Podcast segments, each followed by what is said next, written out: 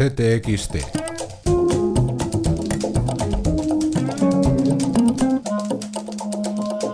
Podcast. Esta semana en CTXT, que me vino una carta de desahucio y tuve que dejar la casa.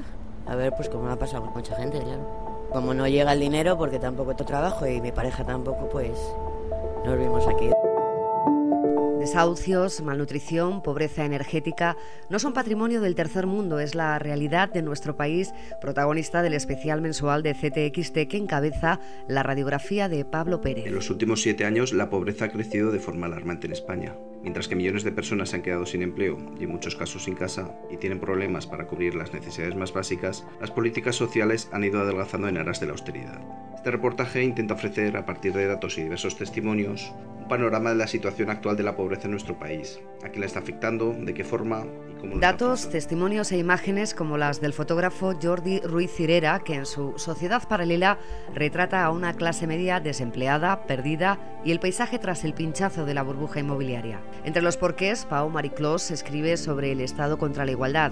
Bruno Pérez contrapone las grandes cifras sobre empleo que exhibe el Gobierno a las tendencias no tan positivas del mercado laboral. Como es la, la erosión del núcleo duro del mercado de trabajo, esos trabajadores indefinidos a tiempo completo que siempre han supuesto dos tercios del mercado laboral español y que eh, durante la crisis han perdido un, un, millón y medio de efectivos, la mitad de los cuales eh, se han perdido durante la era Rajoy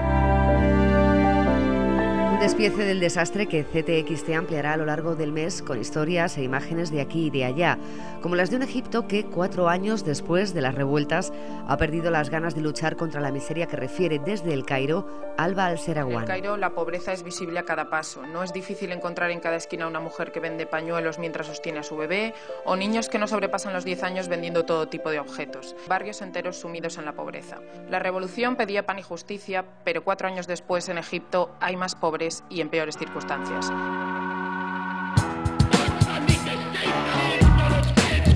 Theodor Sejinski es uno de los últimos guardias vivos de Mauthausen o Sugelval.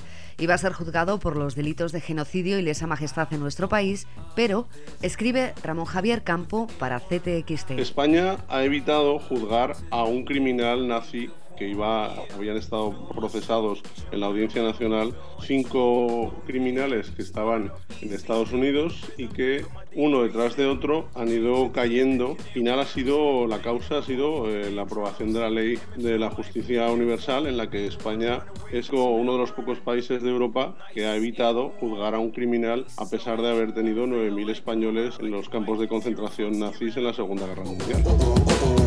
Además, en política, los hombres del HSBC en España. Swissleaks protagoniza nuestro editorial. El logro griego, Yanis Varoufakis, el análisis del economista Juan Urrutia. Y ahora voy a cantar un poquito por tango. Con nueva entrega del concierto inédito que el maestro Chano Lobato ofreció en Madrid en 1999, Cultura.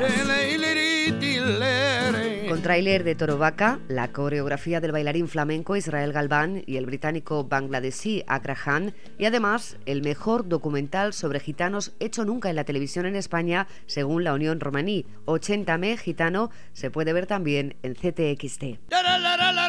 Manuel Mateo Pérez nos lleva a León. León es una ciudad media que presume, y con razón de haber sido capital de un reino, solio de monarcas y llave de conquistas, cuyo recuerdo amarilla en los libros de historia. A orillas del río Bernesga hay unos leones en piedra labrados con fiereza, y a los vecinos les gusta mirarlos porque creen que simbolizan el carácter de su ciudad y de ellos mismos.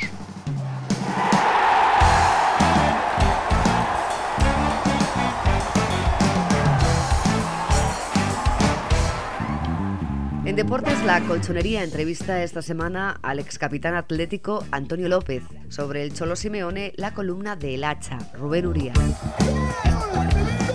¿Gol? ¿Qué es eso? Las mujeres no entendemos de fútbol. Eso vengo a explicar los problemas que nos encontramos las mujeres para hablar de un deporte solo para hombres. Raquel Martín habla en este número de eso, de fútbol y mujeres. Con Marcos Pereda en Polideportivo viajamos a París, a las entrañas del histórico velódromo Búfalo. Y como cada semana, además...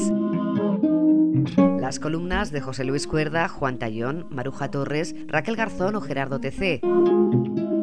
Último apunte. Miguel Mora, director. Esta semana tenemos además el vídeo de la entrevista con Noam Chomsky que hicimos en Boston hace unos días. Creo que es una pieza especial que va a tener mucho seguimiento. Y tenemos también una parte de la charla inaugural de los talleres de, de Ágora de Contexto que ha hecho esta semana Maruja Torres. Un verdadero placer. Estoy seguro de que los lectores lo van a pasar como auténticos enanos. En ctxt.es.